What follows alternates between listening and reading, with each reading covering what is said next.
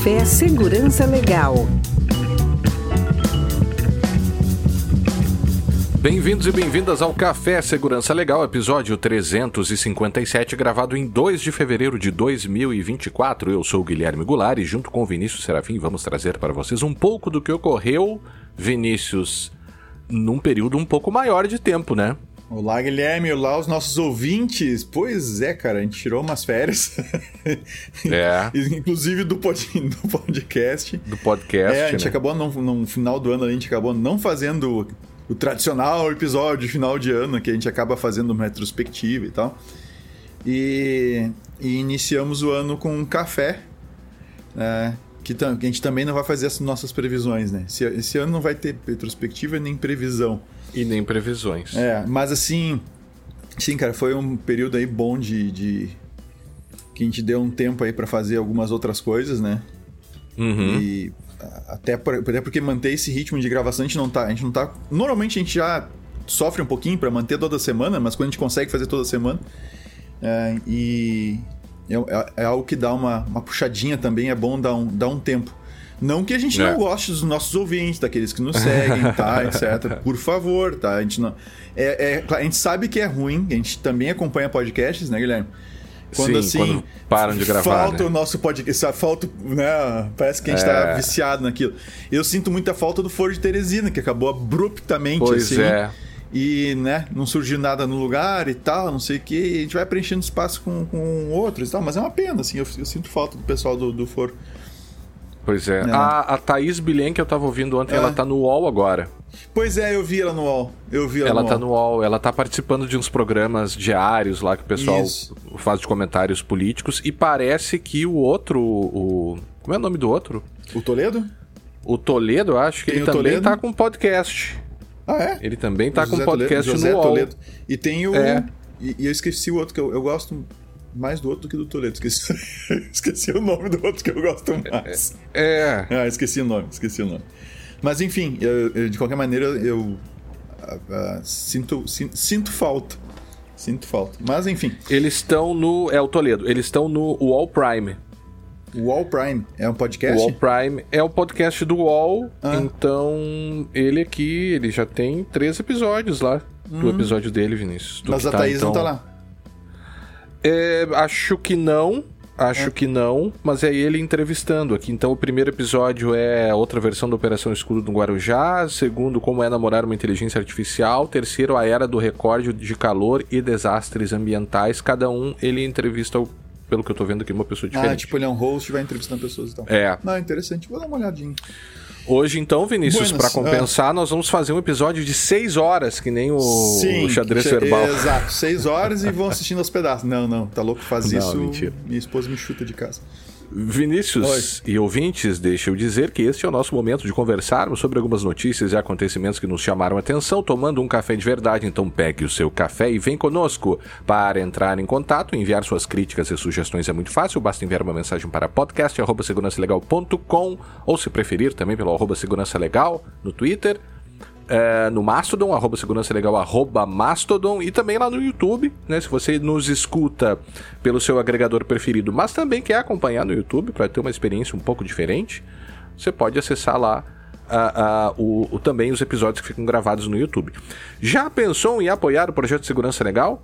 Acesse. Ah, Vinícius, eu tinha esquecido, isso é muito importante. O PicPay. Se né, foi. Eu ia dizer.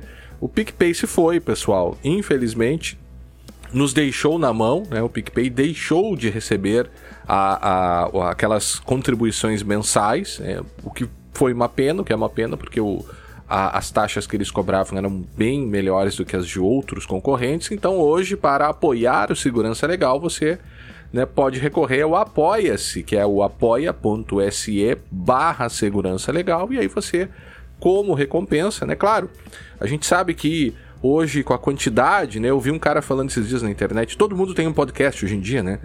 Ah, agora, em nossa defesa, a gente tem que dizer que o nosso podcast está aí há 11, acho que vai fechar 12 anos, né, Vinícius? Sim, sim, vai fechar 12 anos. 11 anos, 12 anos e... e A gente começou em nós... 11? É, 12. Começamos em 2012. Nós começamos em 12, então 2012. vamos fechar 12 anos. Vamos fechar É, 12 anos agora. 12 anos. Então, busque, né? Se, se você gosta do nosso projeto, busque apoiar, é importante pra gente. A gente sabe, né? Claro, ah, tem a questão das recompensas e tal, tem o nosso grupo no Telegram, a gente até mexeu nas recompensas há um tempo, mas o, o objetivo aqui é você de fato apoiar um projeto que você gosta, né? Então, se você se sentir bem com isso, a, a, a, procure-nos lá no apoia.se arroba segurança e, legal, escolha lá a sua modalidade. E também é o seguinte, né? Se, se, e se quiser, bah, mas eu escuto vários podcasts, etc. Não posso sair apoiando todo mundo. Beleza. Sim, não apoia a segurança legal? Apoia um outro podcast independente e tudo mais, assim, é, é um tipo de mídia que é muito interessante. Lembrando que quando você apoia um podcast, você está fazendo, está garantindo que ele permaneça disponível e mais longevo inclusive para aqueles que não apoiam, algumas vezes porque não podem e têm acesso à informação de qualidade, assim, é, é, é bem interessante. Quanto mais independente o podcast, melhor. É, porque você não vai, por exemplo, ah, só dando um exemplo, aqui no, na, no, no Segurança Legal, você não vai ouvir aqui te, te empurrando um produto ou coisa parecida, porque tem alguém fazendo, entende? A gente, se tiver uh, propaganda, marketing vai dizer, ó, isso aqui é propaganda né? Uhum. Mas fora isso, é sempre a nossa opinião uh, independente sobre, sobre o que a gente está trazendo e uh, as notícias, enfim, os assuntos. E tem outros episódios que fazem outros episódios, outros podcasts que fazem a mesma coisa. Então, uhum. se não apoia a segurança legal, apoia um outro independente, né, para manter essa mídia viva aí né? Pra, já que ela tá sendo cada vez mais cooptada pelos grandes grupos. Ah, é. Né? E é uma mídia meio de resistência, eu acho, né? Ah, não sei. A gente tá sempre é. falando isso aqui. É. Não, mas no sentido de, de te dar uma outra visão. Não, né, é que mundo, tem podcasts. Desviante. É que tu tem podcasts de assuntos muito diferentes e de, com temas muito distintos, e inclusive produzido por pessoas também. Tu tem, cara, tem podcast que o pessoal uh, uh, produz, é, monta, né, com praticamente recurso nenhum e, e dá a sua voz, dá, da sua visão das coisas. Então tem muita coisa interessante, tem muita coisa. Claro que as mais bem produzidas são as que têm grana por trás, né? Não, não, é. não tem jeito. Mas que, que o pessoal é pago para fazer as coisas e tal. Mas tem muita. É, é uma mídia bem, eu diria assim, democrática nesse sentido, uhum. sabe? É uma mídia uhum, bem democrática. Sim. Então eu acho que vale a pena mantê-la viva, já que paga um serviço de stream, cara, paga lá 10 pila pra um podcast que tu curte e tal, e era isso. Vamos às notícias então, Guilherme. Vamos às notícias. É, vamos seguir nessa ordem, Vinícius, da espionagem da BIM?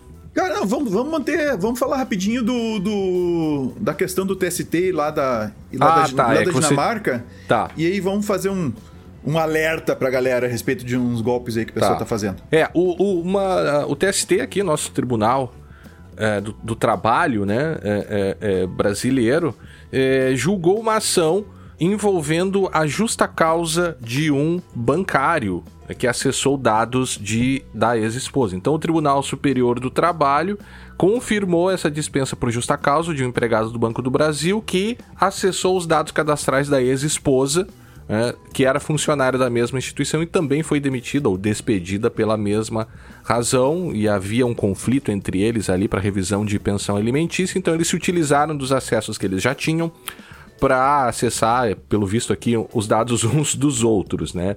É, e o, o, o caso chega até o Tribunal Superior do Trabalho é, é, num sentido de revisar a decisão anterior, no, eh, que tinha decidido que não era causa, não era uma causa suficiente para justa causa, né?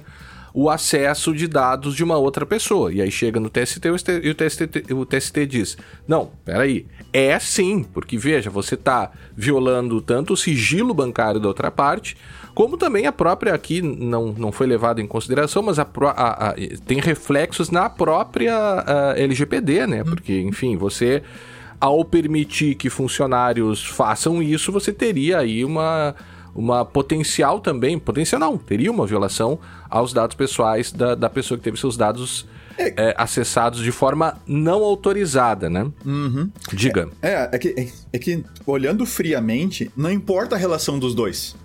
Tipo assim, uhum. friamente. São dois funcionários de, um, de uma instituição bancária, né? uma instituição financeira, no caso, um banco. Né? E eles abusam do acesso, ou seja, eles usam do acesso que eles têm uhum. para realizar suas funções pra, pra, por uma causa uh, assim, que está fora das atribuições, está fora das necessidades da realização do trabalho deles ali, da, no, do, uhum. da função deles. Né? Agora, se foi para um atingir o outro, ou se foi tiro cruzado, né? um fez a mesma coisa com o outro, isso é outro problema. Uhum. Né? A rigor, um é funcionário, o outro é cliente, depois o outro é funcionário, o outro é cliente. Acabou, não tem história. É. Então, no momento que tu abusa desse, desse, desse acesso que tu tens, fazer algo que não está relacionado ao teu trabalho, né? a, tua, a tua função, a execução das tuas, das tuas atividades, e, e e tu faz isso violando o sigilo uh, bancário, né, o sigilo financeiro, né, e os dados pessoais, cara, se um banco não punir isso com, com, Uma justa, justa causa. causa. e o tribunal não, não aceitar, então tá liberado funcionário ficar de empresas que têm acesso a dados por aí, ficar acessando os dados, ficar repassando a terceiros para fazer alguns golpes aí que a gente vai comentar rapidinho. É, é, é, e aí outra coisa, tá, até estava vendo aqui, na, a, a, própria decisão também ressaltou é, que a proteção de dados é um direito fundamental. Ó, então isso foi sim, então levado, foi, em então foi sim levado em conta. É, foi levado em consideração. Agora, há, há que se destacar uma, uma questão, né? Você tem situações em que o sujeito ele viola o acesso, ou seja, tem, tem um tipo de violação em uma situação em que ele não tem o acesso. Tá, né? É, aí é uma e quebra o... de segurança, que a gente vai comentar em seguida. Pois é. Uhum. E a outra situação é o sujeito que possui um acesso autorizado, mas e ele abuso. faz um abuso daquele acesso autorizado. Exato. Né? E aí você até a gente conversava antes aqui nesse segundo caso, que foi o que aconteceu, é, que foi o caso desta decisão aqui, o, o, se o sujeito ele tem o acesso autorizado, você até pode eventualmente aplicar certas travas, né? Você pode até aplicar, por exemplo, as situações de... em que o, o, sujeito acessou muitas vezes uma mesma pessoa ou que ultrapassou um número de certa de é, consultas, por é, exemplo, é, né? você poderia estabelecer ali algumas algumas triggers ali para disparar uma questão de auditoria, mas nesse caso havia uma auditoria pelo visto e essa auditoria conseguiu identificar, né, quando foi alegado, imagino, que o sujeito havia feito esses acessos. Então, em certo sentido, a coisa funcionou, porque daí, se o sujeito viola um acesso que ele, que ele tem autorizado, uh, uh, e posteriormente você descobre, o que resta é puni-lo de alguma forma, né? É, a, a gente tem, eu, eu, vou citar rapidinho aqui o caso, daí, daí eu, eu, comento as duas coisas. A gente tem essa outra notícia aqui, Guilherme, que é uhum. uh, na Dinamarca, tá? Então a autoridade de proteção de dados dinamarquesa recomendou que se fosse multado em 2 milhões de euros, tá? Uhum a, a Net Company, porque a Net Company fez um disponibilizou um serviço para acesso, entre outras coisas, à correspondência eletrônica e também tu pode fazer agendamento de consultas e algumas outras coisas mais. Então, tipo um hub de serviço eles fizeram, tá? Uhum. E uhum. eles uh, falharam em implementar controles de segurança uh, para impedir acesso não autorizado cruzado. Ou seja, tu tens uh, um, um, usuário e consegue acessar os dados de outro usuário na plataforma, tá? Então, isso aconteceu. É, era possível que, um, por causa de um erro na plataforma, que se uh, um usuário acessasse. Deixa eu aumentar um pouquinho aqui a fonte para o pessoal que está vendo no YouTube, né? Uh, eles. Uh, era possível por causa de um erro, né? Usuários autenticados, então bastava ter uma conta lá dentro, conseguiam ver os, o e-mail, a consequência digital, como se chama digital mail, né? Uh, de outros usuários, inclusive de obter acesso a informações sensíveis e confidenciais. E eles entenderam, né, então a, a autoridade de proteção de dados dinamarquesa entendeu que essa Net Company falhou ao implementar os controles de segurança minimamente necessários para evitar que alguém possa né, furar o controle de acesso, de, de, autenticação e autorização do sistema. E aí, citando isso aqui e mais esse caso do, do TST. do TST aí na questão do banco, é, esses, esses dois casos aqui, a gente tem uma coisa interessante, que é o seguinte, que é o que tu comentava. A gente tem no sistema a questão da autenticação, que é tu identificar quem é a pessoa. Então, se o cara está autenticado, já é assim, ele, ele já foi reconhecido pelo sistema como sendo o, alguém, uh, uh, vamos dizer assim, um usuário autorizado. válido. Não, não autorizado. Um usuário ah, válido. Autenticado, sim. Autenticado. Sim, Eu sei quem é o cara. É o Guilherme. Ou é o Vinícius, uhum. né? E aí tem um segundo passo que é, é, eu estou autorizado ou não a acessar determinada área do sistema ou fazer determinada consulta. Né? Então, quando essas uhum. duas coisas funcionam, tá, beleza. Né? O, o risco que a gente tem aí é de abuso de credenciais, abuso de um acesso que foi concedido regularmente. Então, que é o uhum. caso do, do, do, banco ali, né? Dos dois ex-funcionários, dois funcionários, né? Que um ficou olhando os dados do outro. Eles, eles tinham, estavam autenticados e tinham autorização no sistema para fazer isso. Abusaram do acesso e um olhou a, a condição do outro, os dados do outro. E a outra situação é essa da Dinamarca, em que uh, os, tinha autenticação, tinha autorização, mas tinha um furo no sistema que tu conseguia fazer um bypass na autorização e acessar coisas que tu não tinha autorização para tal.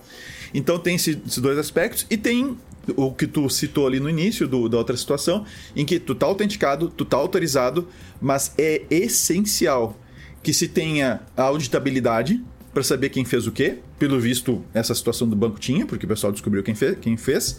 E a segunda coisa que não se dá muita bola, tá? E, e o próprio Banco Central não, deu, não se deu conta disso logo no começo, uh, só para dar um exemplo, uh, que é frequência de consulta. Então tem sentido um recurso que é para consultar, consultar manualmente, tu fazer mil consultas por segundo? Não tem sentido. Nenhum ser humano vai fazer isso, a não ser que tu automatize esse negócio. E uhum. o que aconteceu com o Pix? Pix é uma coisa tu, tu tá lá, tu tem autorização para consultar o dicionário de chaves lá do Pix para saber qual é a chave do Guilherme, não sei o que e tal. Agora, tem sentido, Vinícius, fazer mil consultas por segundo vendo se algum CPF é chave? Não tem. Então, é necessário fazer também controle de frequência. O cara acessar os dados de uma pessoa, beleza. O cara acessar os dados de 10 mil pessoas em 5 minutos tem alguma coisa muito errada. Então, nota que os controles que os sistemas têm que implementar vão além da simples autenticação e autorização que tem que funcionar, mas tem que fazer controle de frequência, é, tem que ter auditabilidade. E aproveitando, a Brown Pipe uhum. justamente avalia isso quando faz pentest em sistemas. É uma das coisas que a gente avalia. Ou quando faz modelagem de ameaça. Antes de implementar, a gente discute a situação e tal, vê qual é o ambiente. Olha, tu tem que implementar esses recursos aqui. Inclusive, tá, nossos clientes são testemunhas, nós nos antecipamos a questão do Pix na época do, do, do Banco Central, não sei se tu lembra. Antes de dar o pau no Banese, antes de dar aquelas cacas lá, a gente diz: olha, isso aqui é problema, tem que controlar a frequência, senão vai dar para consultar a chave adoidado aqui. E logo, logo o Banco Central vai se ligar disso. E não deu outro. Uma semana uhum. depois, Banese deu caca, etc. É, então, é isso aí. Pronto. Deu. Lembrando também, ah. Vinícius, ah. né, duas coisas. Primeiro, que essa notícia aqui da Dinamarca, você encontra lá no blog da Brown Pipe. Então quer né, ficar atualizado, acessa lá brownpipe.com.br barra blog, Vinícius, barra blog, né? Me deixa, ajuda deixa, aí deixa, eu, Se tu não sabe, cara, é. o meu eu sabia aqui. eu vou abrir aqui e vou compartilhar com é o pessoal agora na, é na, barra blog, na hora sim. aqui. E você consegue ver essas notícias. Inclusive, a gente tem um mailingzinho semanal ali, se você quiser ficar a par dessas notícias que nós acabamos produzindo. Aí tem um, um trabalho ali semanal de repassar aí por, por, por autoridades de proteção de dados ao redor do mundo, né? Uhum. Feeds de notícia, enfim. É, mas só fazendo um paralelo, porque nós temos um outro uh, uh, que a gente já comentou diversas vezes sobre esses dois tipos penais aqui, que é a inserção de dados falsos em sistemas de informação e modificação ou alteração não autorizada de sistemas de informações, crimes esses que só são cometidos por funcionários públicos, né? Uhum. Então estou fazendo um paralelo aqui, não, não foi o que aconteceu no caso do TST, mas só para fazer um paralelo, porque o, o, crime de inserção de dados falsos, que é o 313A do Código Penal, ele fala inserir ou facilitar o funcionário autorizado. Uhum. E o modificação ou alteração não autorizada é modificar ou alterar o funcionário. Ou seja, em uma situação eu tenho o sujeito que abusa, né, um abuso do acesso autorizado, e o outro é uma pessoa que faz um acesso não autorizado. Né? Abuso de acesso autorizado é uma coisa e outra coisa é acesso não autorizado. E a lei pune o abuso no acesso autorizado com uma pena muito maior, é de 2 a 12 anos. Uhum.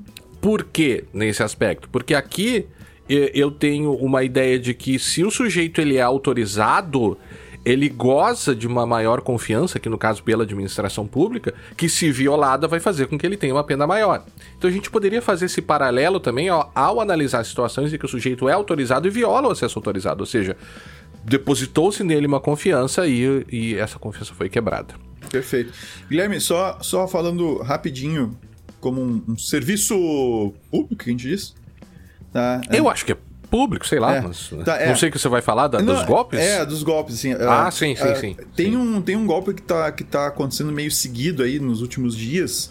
Tá, talvez tenha, a gente tenha sido atingido só agora, mas eu percebo que começou a bater meio geral, assim, nas pessoas à nossa volta, que é a tal da ligação da, do reconhecimento da compra. Se você... Uhum. a- a- a- essa, essa ligação é, da, é do Banco X, foi feita uma compra no seu cartão no valor de tanto no Mercado Livre. Se você reconhece, pressione 1, se você não reconhece, pressione 2, tá? Já aí já é pescaria, porque se tu é cliente do banco e tu vai dizer dois, tu já tá dando a letra que, né? Tu vai responder, diz, não, eu sou cliente do banco. Se tu não é cliente do banco, tu vai desligar e tal. Então tu já dá a dica de que tu é cliente do banco. Ou não, né? O cara fica apavorado, Fica apavorado, é perto. Pode ser. Mas em geral, É. né? Ah, do banco, não sei o que, não tem conta lá, então, né? Mas tu tem conta, tu acaba respondendo. Aí tem, tu entra numa central, vários números diferentes, isso, isso que é incrível, né? Como É. como é que não pegam esses caras usando central de, de, tipo, de telefone com um monte de número? Ou os caras invadiram a central de alguém, lá sei eu, mas com mensagem gravada, tudo bonitinho, mudando o banco e tal. E aí você fala com uma pessoa e a pessoa tem os teus dados. Ela tem pelo menos o teu CPF, o teu nome e renda. Tá? E renda, né? E renda. Tá?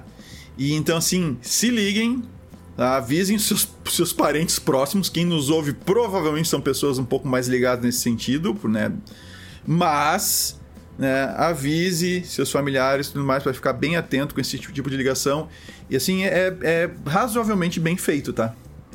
E a pessoa tem as informações, o, o que torna mais fácil dela dela enganar quem, quem, quem entrar no, no, no esquema. Eu acabei respondendo para ver o que, que tinha, até onde a coisa ia, e de fato a, a criatura tem os dados. tá? Então, enfim, é, esse é mais um problema. Sabe quando acontece esses vazamentos de dados, tipo aqueles do CPF de todo mundo, nome, data de nascimento? É, ah, que vazou e não sei o que, blá blá. Ah, vamos fazer, vamos fazer uma, uma notificação. Depois a gente vai lá dizer, não, fazer uma notificação. Tem casos que é só notificação mesmo, né? Mas, gente, o prejuízo está feito, né? A velha história, passa o dente saiu do tubo, tu não tem como colocar de volta. Aí esses dados ficam circulando por aí e são utilizados para golpe.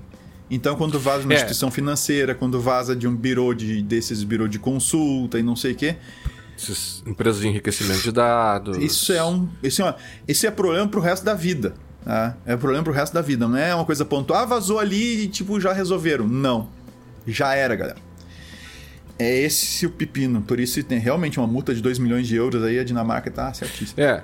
É, levando em consideração que lá na União Europeia, que é uma grande discussão aqui no, no Brasil, né, a qualificação do dano pelo vazamento de dados, né, os nossos tribunais eles têm resistido ao, a considerar eh, eh, o dano pelo vazamento de dados pessoais, embora a, a LGPD não faça essa diferenciação, ou seja, só há dano se houver vazamento de dados sensíveis, por exemplo, as- a nossa jurisprudência tem caminhado para uma, né, para uma tendência de considerar que o dano haveria somente se houvesse o, o- o vazamento de dados sensíveis. É, sim, como se fosse.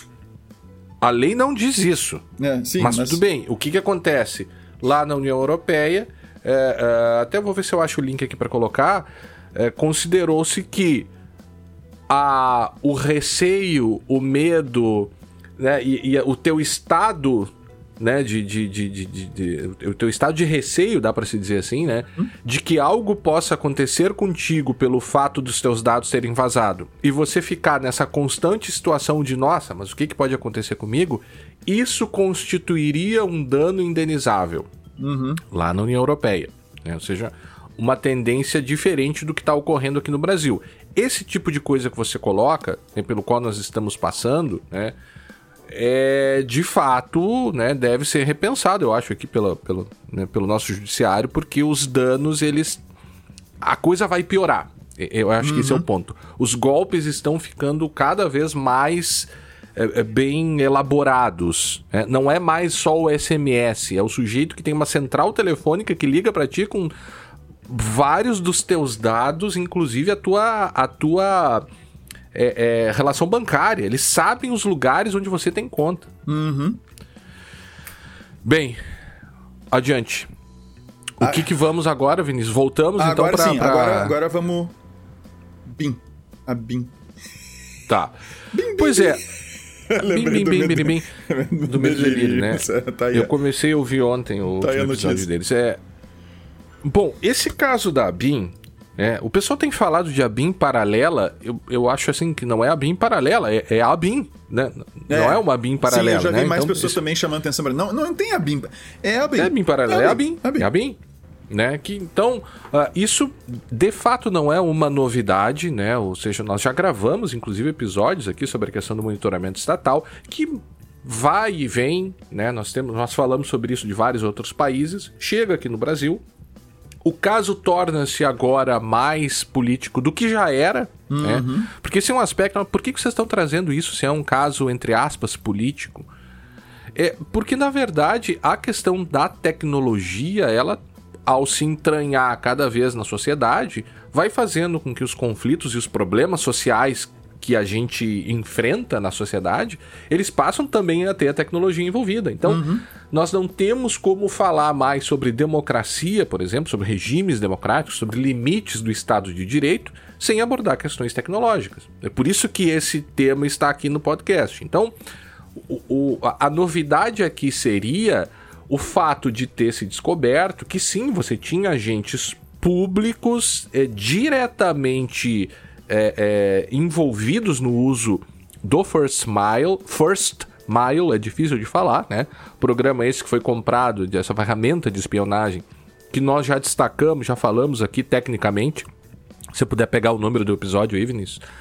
É, Esse eu acho aqui. então, é, mas aí o, fa- o fato, entre aspas, novo era que tanto Alexandre Ramagem, hoje deputado federal, né, é, mas que o sujeito que chefia a BIM de 2019 a 2022, quanto Carlos Bolsonaro, que é um vereador, mas filho do, do ex-presidente Bolsonaro, estariam envolvidos aí para utilizar politicamente essa ferramenta é, para ah, ah, vigiar né, diversas pessoas, inclusive ministros do Supremo, coisa que já se sabia, a operação da PF já tinha é, revelado isso, nós falamos também no nosso outro episódio, mas assim, o que fica claro agora, e aí, claro, depois houve operações da Polícia Federal é, no sentido de realizar buscas e apreensões, inclusive no, no Carlos Bolsonaro, e quem acompanhou aí o, o, o noticiário nos últimos dias deve ter visto os vídeos, e aí toda a questão um pouco mais política, né? De que sim, o grupo político na época estaria, inclusive,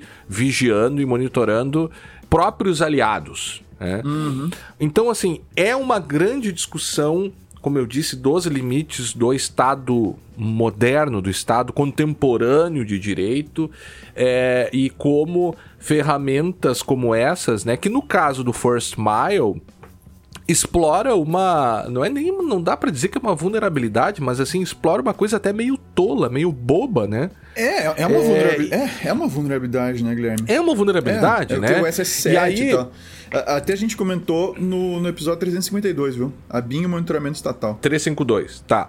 E aí tem dois fatos interessantes. Eu me lembrei de um outro agora que a gente não tinha colocado, então enquanto eu falo aqui, é, o primeiro é que a notícia da, a, da é, do UOL, Vinícius, né? A BIM paralela PF investiga se ferramenta para invadir computadores foi utilizada. Ou seja, além do first uh, uh, mile, uh, potencialmente a gente teria aí o uso de outras duas ferramentas, Vinícius. O Cobalt Strike, que permitiria a invasão, e o LTE Sniffer, que permitiria uh, snifar tráfegos em redes 4G. Então, o que se está verificando ou investigando agora, a PF está investigando, é se essas outras duas ferramentas estariam sendo utilizadas. Apenas para relembrar o caso, para aqueles que não ouviram o nosso episódio, querem ficar atualizados mesmo assim, o First Mile ele permite a realização de da identificação, melhor dizendo, né, de da localização de certos telefones. O que não é pouco, né? É algo muito grave, mas aí você conseguiria saber quem estava com quem, por exemplo, e isso é, é, pode envolver situações bastante complicadas. É, os né? tais dos metadados, né? Que a gente, já, a gente, não só nesse episódio 352 a gente falou sobre isso, mas a gente já fala sobre vigilância há, há muito tempo. É, inclusive. O primeiro episódio. É, é, o primeiro desde episódio desde o do primeiro episódio. E do abuso desse tipo de, de mecanismo. E de- Tá, desculpa, Guilherme. Te- termina depois, Tá, senão é. eu, vou, eu vou entrar. Beleza. com- É, vai lá. Tá, beleza. Até, mas assim, pra, pra pegar o teu gancho, o primeiro episódio do Segurança Legal foi sobre o abuso no Consultas Integradas. Sim. O primeiro episódio, há, há E de- 12, desde sei então lá, a gente quase fala 12 sobre anos. muitas coisas, né? Porque é o centro da discussão Uhum. da tecnologia hoje, um dos aspectos é justamente isso. O que, que os estados podem fazer com as ferramentas de vigilância? né? Esse é o ponto, é, é, um dos pontos, né? Eu até vi o, o, o Zanata falando dia desses, né?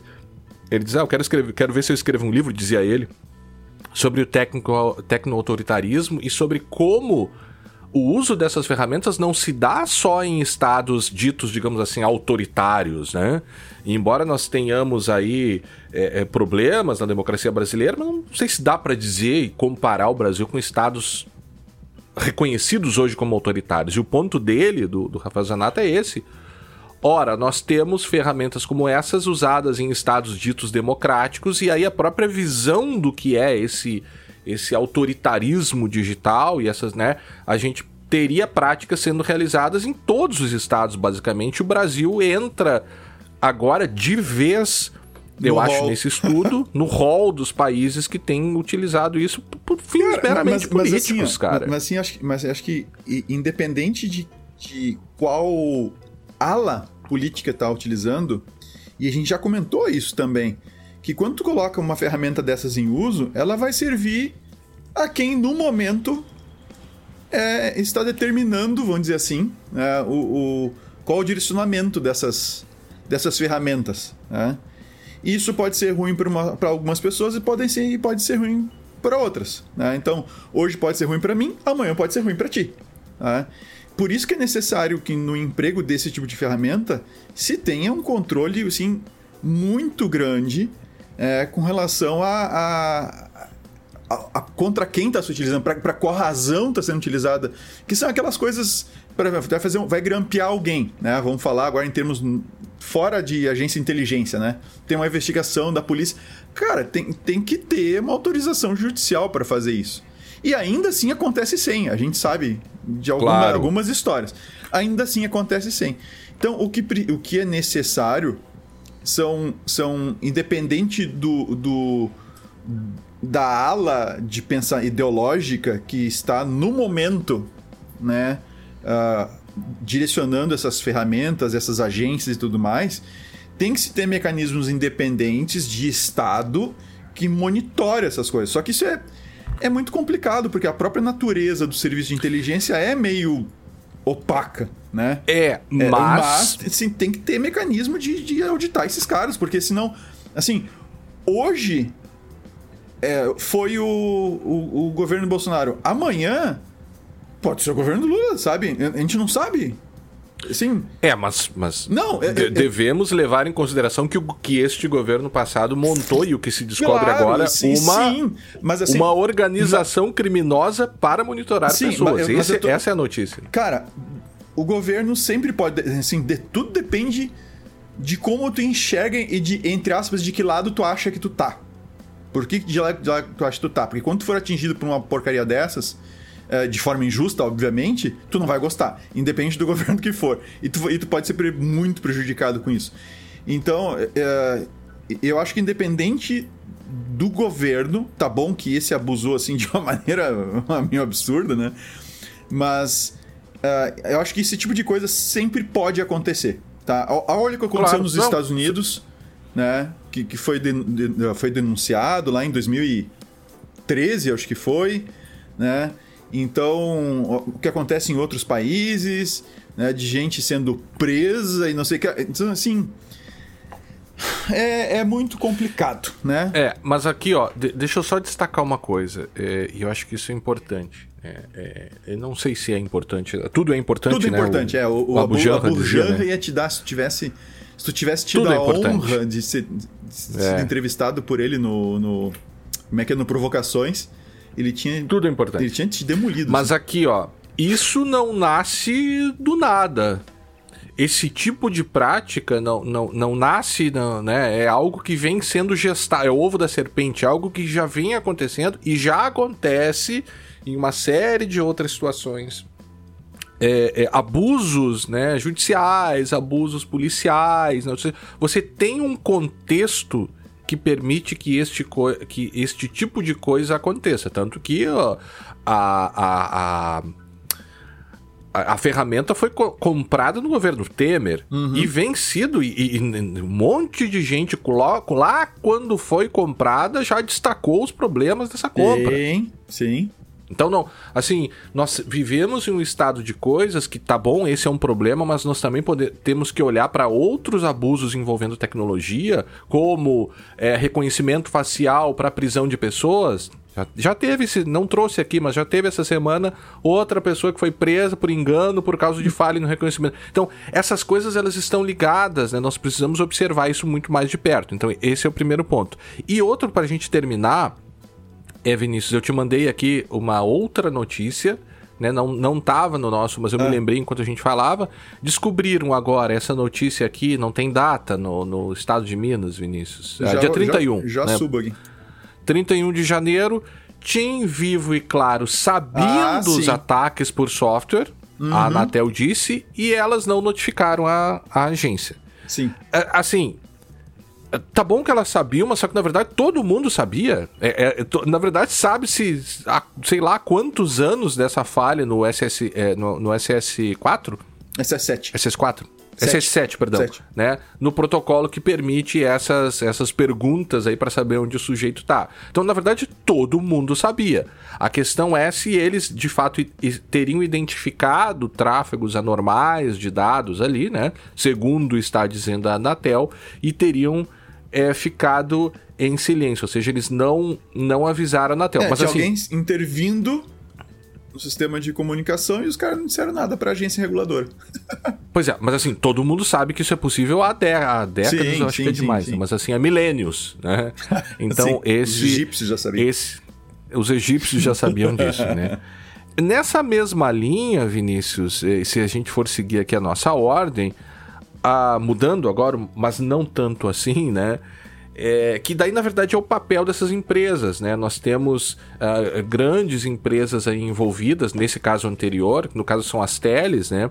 É, e claro, a gente falou lá no outro episódio também como é, é, novas ferramentas e novas técnicas têm sido utilizadas para diminuir esse risco, mas o fato é que nós temos sistemas sendo vendidos que exploram vulnerabilidades conhecidas né, no sistema de telecomunicações que permitem esse tipo de coisa é, de, assim, aproximando também um pouco sobre essa questão, até da própria, né, como a tecnologia interage com os regimes democráticos, Polícia Federal diz que Google e Telegram manipularam informações em campanha contra projeto que regulamenta a rede social. Guilherme, Guilherme, só, a... deixa, só deixa eu fazer um pulo aqui antes de tu ir ali. Diga. Porque acabou, acabou pulando ali e eu esqueci de recomendar sobre o assunto do ABIN o, ah, tá. o último episódio do podcast Pauta Pública né?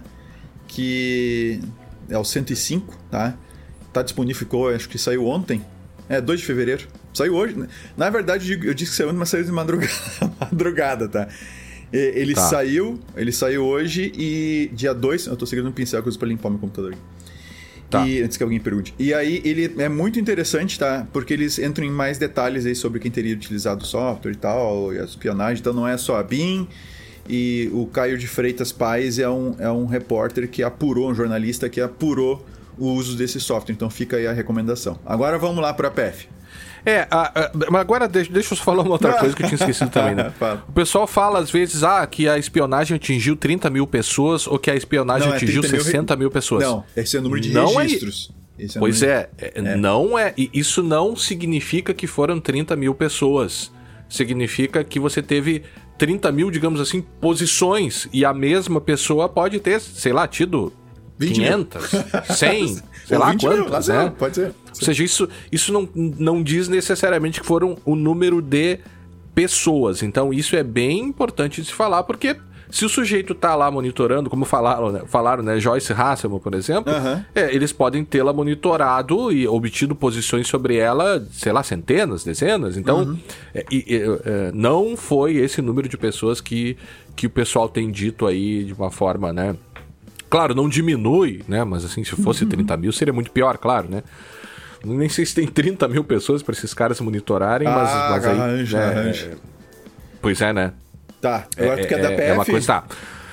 Agora, a PF também, numa outra investigação, é, assim, descobriu e começou a investigar como que essas empresas se posicionaram, né? A gente já tinha falado sobre, sobre isso também em alguns dos episódios ah, passados aqui na época, mas basicamente eles encaminharam um relatório para o STF apontando o abuso do poder econômico. Porque o que, que eles fizeram?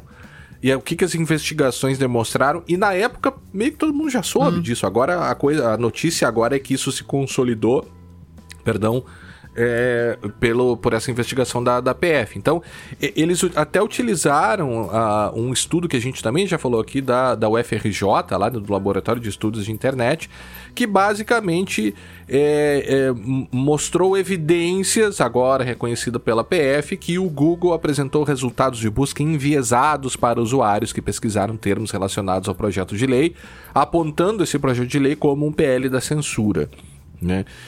É, e assim, nós precisamos, seguindo como a União Europeia, como os Estados Unidos, como o mundo inteiro vem discutindo, lidar com a regulamentação é, das redes sociais, porque é, né, a- em 10 anos, em 15 anos, né, mas para usar o, o Marco Civil, de, que é de 2014, 2014, sim, que portanto vai fazer agora 10 anos, né?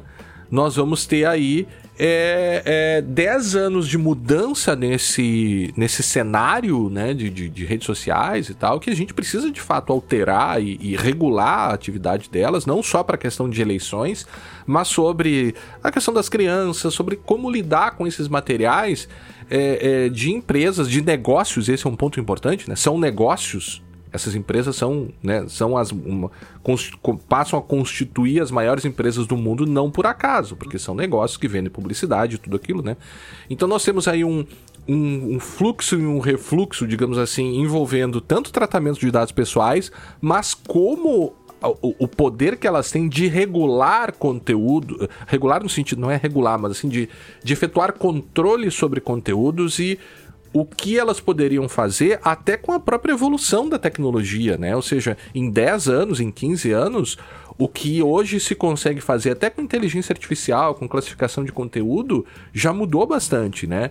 Então nós temos tanto questão de rede social, eh, tanto questão de proteção de dados pessoais, a relação disso com eleições, como a inteligência artificial acaba sendo utilizada, os controles que eles podem começar a utilizar, a forma que eles vão ter que lidar com conteúdos controversos, a questão das fake news, da desinformação, é, né, inteligência artificial sendo utilizada para é, é, fazer perfis falsos, o uso de perfis falsos, o uso de discursos de ódio, ou seja, tem muita coisa para se regular.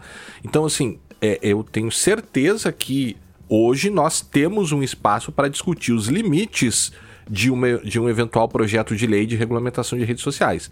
Agora, dizer que isto é um PL da censura Ah, e dizer que nós não devemos regular e é este âmbito da experiência humana, que são as redes sociais, diante de todos os problemas que nós temos visto.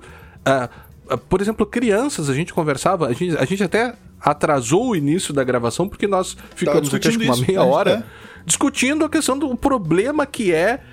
é, ah, o, o redes sociais e aí se inclui Eu, o próprio já vou YouTube para crianças. Por exemplo, É, fala aí que já, eu já entro, já entro nisso aí. Não, é, é, é um negócio. Eu fico até. A questão do. eh, eh, De como as redes sociais, de como o TikTok, de como né, tem influenciado n- na, na- na dinâmica das crianças, e aí vai, tu vai trazer notícia lá dos am- americanos quanto a né? isso, né? Quanto da audiência nos Estados Unidos. É um negócio que me- eu te confesso me deixa até um pouco emocionado, assim, me. me- eh, porque, cara, esses dias, pra te dar um exemplo, eu até nem tinha te comentado, mas me lembrei agora. Eu abri aquela ferramenta, o, o Qua- Quai? Quai? Quai? Acho que é Quai. Não sei. Que é uma ferramenta de vídeos. É. Eu não conhecia também. E aí fui descobrir também, eu até não assisto, mas ah, sem querer acabei descobrindo que ela é Quai. É uma, uma das patrocinadoras do BBB. Né? É tipo um é tipo um Twitter misturado com TikTok, assim. É, é mais pro lado do TikTok. Tá. E aí, é, essa é, é, descobriu-se, eu até também não tinha trazido essa, Vinícius, mas assim, é, descobriu-se que o Quai né, teria. é, estaria envolvido em notícias falsas, é, é, né, acusado de espalhar fake news aqui quatro dias atrás. MPF investiga se rede social, social Quai criou perfis falsos para divulgar fake news. Estou investigando. Que... E aí eu abri essa ferramenta para ver. Você abre sem conta, ela já começa a funcionar. Ou seja, eu ab- instalei o aplicativo, abri uma conta sem me cadastrar nada e ele já começa a te trazer vídeos. Sim, sim. E, e é um. É um. É inacreditável.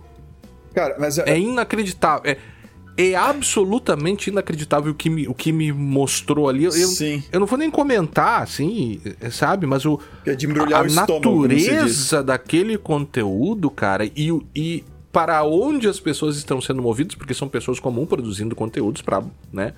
Muita sexualização, muita Cara, é- é- é- erotização. agora, agora é muito interessante, né? A contradição, né? A gente já vem falando desse assunto, de- desses dois assuntos. Da questão da vigilância e da questão da- das crianças. Né? É, Na internet, nas redes sociais. Então, se você olhar aí ao longo desses 12 anos de segurança legal, você vai encontrar algum episódio. Crianças e internet, tem dois. Tem, Tô tem- vendo aqui. a gente fez dois na sequência. Não, tem um monte, tem um monte, assim, pra até achar todos, tu vai. Tu pode citar alguns aí, mas não vai achar todos. Tá, vou falar. Ah. Episódio 350, criptografias de crianças e adolescentes online, mais recente, o 2023. Exposição de crianças na internet de 2017, o É. episódio 118. Crianças na internet de 2015, o episódio 87. É... É, e tem um que a gente fez. também- Que a gente fez dois, que a gente fez o episódio 1 e 2, É. teve um que a gente fez na Ah, sequência. Teve a internet Exposição de Crianças 118, Internet dos Brinquedos 119 e Segurança não é Brinquedo 120. Olha aí. Tudo isso aí falando sobre. Baleia Azul 124, se você quiser. Ah, o baleia azul, é verdade. É. Então, assim, a gente já vem falando desses assuntos há bastante tempo. E, e onde- e por que eu citei esses dois, né? Porque a contradição, né? Essas mesmas pessoas que ficam gritando censura, quando se fala de ter alguma regulação, alguma responsabilização das redes sociais, são as mesmas depois que ficam querendo que se não, não se tenha criptografia e não sei o que e tal, para fazer. Porque a gente tem que investigar os crimes. E, no entanto, num lado, tu quer quebrar a segurança de todo mundo, que para né, entre aspas investigar crime, mas tu leva a segurança de todo um ambiente pro lixo junto. E por outro, não quer regular um dos principais meios de cometimento desses crimes aí que são as redes sociais. Então, é- existe uma contradição nesse sentido. E a- a- por muito tempo se ficou. A gente ainda está sem uma regulação decente, e para quem fica dizendo, ah, mas os Estados Unidos, a liberdade de expressão. Então é o seguinte, ó, acesse aqui o, o, o depois a, a- o link que nós vamos deixar no show notes, tá? Você vai poder assistir a, audiência, tá? De, uma, de um comitê do Senado norte-americano, tá? Com relação a questões do judiciário. Aqui especificamente audiência sobre as big techs, tá? E a crise de exploração sexual de crianças online, tá? É- é- são quase três horas de audiência, é muito Você interessante. adora, né? Você adora ver essas, Adoro, essas adoro ver essas audiências audiências. Os caras os caras, os caras, os caras vêm bem preparados. Os caras vêm bem preparados. Os caras são É, muito né, preparados. Os caras vêm, os caras têm uma assessoria assim muito boa. Eu não vou usar É, a palavra a- que usar. exceção- Mas- A exceção daquele que perguntou se o cara tinha alguma ligação Sim, com o Partido Comunista sim, Chinês. O cara, sim, só porque o cara tem traços orientais, o cara, o cara tem ligação com o Partido Comunista Chinês. E, o cara de E aí, o que que ele Singapura. respondeu? E o cara dando risada assim, cara, eu sou de Singapura. Não, mas tu, tu alguma vez te afiliou? Você, eu, eu sou de Singapura. Diz que ele falou assim: "É, eu sou do interior de São Paulo. Não, eu, tu, eu- Pega, tu, pega, tu pega um uruguaio, porque fala espanhol, ele entra no Brasil. Tu alguma vez teve alguma coisa a ver com o Nicolás Maduro, não sei o que, assim, cara, eu sou uruguaio. É, aí tu continua. E com o Guai, que, que é o, como que é o, O Guaidó. O Guaidó. É, Eu, eu sou, eu sou uruguaio. Mas enfim, tudo bem. Então, nesse comitê, tá? Ah, isso aqui foi, foi de ontem, Não, foi dia anteontem, foi dia 31. Tá? Estiveram presentes, tá? O, os, os CEOs uh, do X, tá? do TikTok. O, aí o Zuckerberg foi, foi, como, foi como. Ele é fundador, né? ele, ele foi voluntariamente, uhum. tá? Ele foi um dos que foi voluntariamente, ele não foi. não, não recebeu nenhum ofício para obrigatoriamente estar lá. Uh, o cara da. O, o cofundador é aí sim o CEO também da Snap, da Snapchat, e do Discord. Ah, esses foram os, os cinco que lá estiveram. Eu não lembro qual deles, mas teve alguns deles aqui que, inclusive, um dos senadores chamou a atenção que teve que receber uma, uma ordem judicial para vir. Ah, e inclusive com as despesas sendo bancadas pelo, né, pelo erário público, digamos assim, né? Ah, porque os caras não estavam querendo ir de jeito nenhum, tá? Então, essa audiência aqui foi muito interessante porque trata. Uh, estavam presentes uh, pais de crianças e adolescentes que cometeram suicídio por causa de ocorrências nessas tá. redes. Uh, e inclusive um, um, um, virou notícia, tá? Uh, quando um dos senadores uh, sugeriu ao Mark, ao Mark Zuckerberg que ele pedisse desculpas. Que ele olhasse para as famílias ali. E as famílias levantaram naquele momento. Ele teve que encarar as famílias assim e, e meio que fazer um pedido de desculpa. Meio, né? Se é real uhum. ou não, o pedido é outra história. Mas ele, te, ele, ele foi colocado numa situação muito interessante e que virou, assim, viralizou, assim. A, é uma das cenas muito que viralizou. interessante você quer dizer assim, dramática, dra né? É, interessante é, no sentido é, de, cara, botar esses caras de frente com as situações que, que eles, em parte, são responsáveis uh, por, por, terem acontecido. Então, uh, interessante nesse sentido, sabe? De fazer esses caras de, de... confrontar, assim, o, o a, a, confrontar a, as vítimas, né, dessas situações. Tá. E... De, deixa eu só Fala. te fazer uma pergunta, uh, uh, mas nessa linha não perde o que tu ia dizer. Tá. Eu até peguei o testemunho dele aqui que eu vi que dá para baixar, né? É, aí joguei no chat GPT, pedi para ele fazer um resumo e nesse resumo, Vinícius, eles estão dizendo que, mas ele ressaltou uhum. que sim, que eles estão tomando, que eles levam em consideração a segurança e o bem-estar dos jovens, que tem 30 ferramentas e recursos para ajudar pais e adolescentes, sim. incluindo controles parentais e tudo mais e, e, e isso se verifica na realidade? Cara, é, é aí que tá. Assim, existem algumas ferramentas, tá? Mas como um, um dos. Só lembrando, tá? Quem tiver querendo uh, falar também de ideologia política, tá? Vai assistir a audiência porque tem senador republicano e, e democrata. Tá? Batendo no. Batendo, mas batendo violentamente, tá? E assim, um dos senadores mostra uma tela. Uma, ele, eles, eles, usam, eles não usam um, um projetor, né? Eles levam uns, uns cartazes gigantes, Sim. assim uma tela que, a, que aparece quando tu vai acessar conteúdo que pode conter pornografia infantil. Então tem um uhum. baita um alerta dizendo que pode, pode ter conter pornografia infantil. Aí tem um botão azul que é grande, assim, maior destaque, que é obter uh, auxílio, digamos assim. Né? Uhum. Uh, e um outro botão que é seguir, assistir, ver o conteúdo de qualquer jeito, de qualquer maneira. Ah, eu quero ver o conteúdo. Ah. E aí o senador diz assim: como assim dar uma opção de quero ver o conteúdo? Assim, o, o, uhum. o, o, que, que tu tá, o que tu tá pensando quando tu botou essa opção aqui? Cara, não tem opção. Se tu desconfia que tem pornografia infantil, tu bloqueia o conteúdo e gera um alerta. Tu não dá a opção do cara acessar de qualquer... Ah, não, acessar de qualquer maneira. Né? E aí ele começou a perguntar pro, pro Zuckerberg assim, ah, quantas vezes isso aqui foi, foi apresentado? Uhum. Ah, aí ele começa, ah, eu posso ver com o meu pessoal. Ver com a minha equipe. É, aquela, aquela velha história. Aí ele diz, ah, vocês dizem que vão ver e depois não vão ver coisa nenhuma. E, e quantas vezes alguém clicou no quero ver de qualquer maneira? Aham. Uhum. então, assim, eles realmente apertaram bastante, tá? O 5. Tá? O 5. E, e, existe claramente uma falta de controle. Os, os, mecanismos não são suficientes e os caras estão de má vontade. Tá? E, e aí, é. para trazer um pouco da nossa conversa ali, pré-gravação, né? Uh, eu, eu, eu, te citei algumas situações, né? Então, por exemplo, uh, eu tenho filhos, né? E tinha uma época, eu, aí eu tinha algumas coisas interessantes no YouTube, tem umas coisas interessantes lá que eu queria que eles vissem. E tinha o YouTube Kids, tem ainda o YouTube Kids.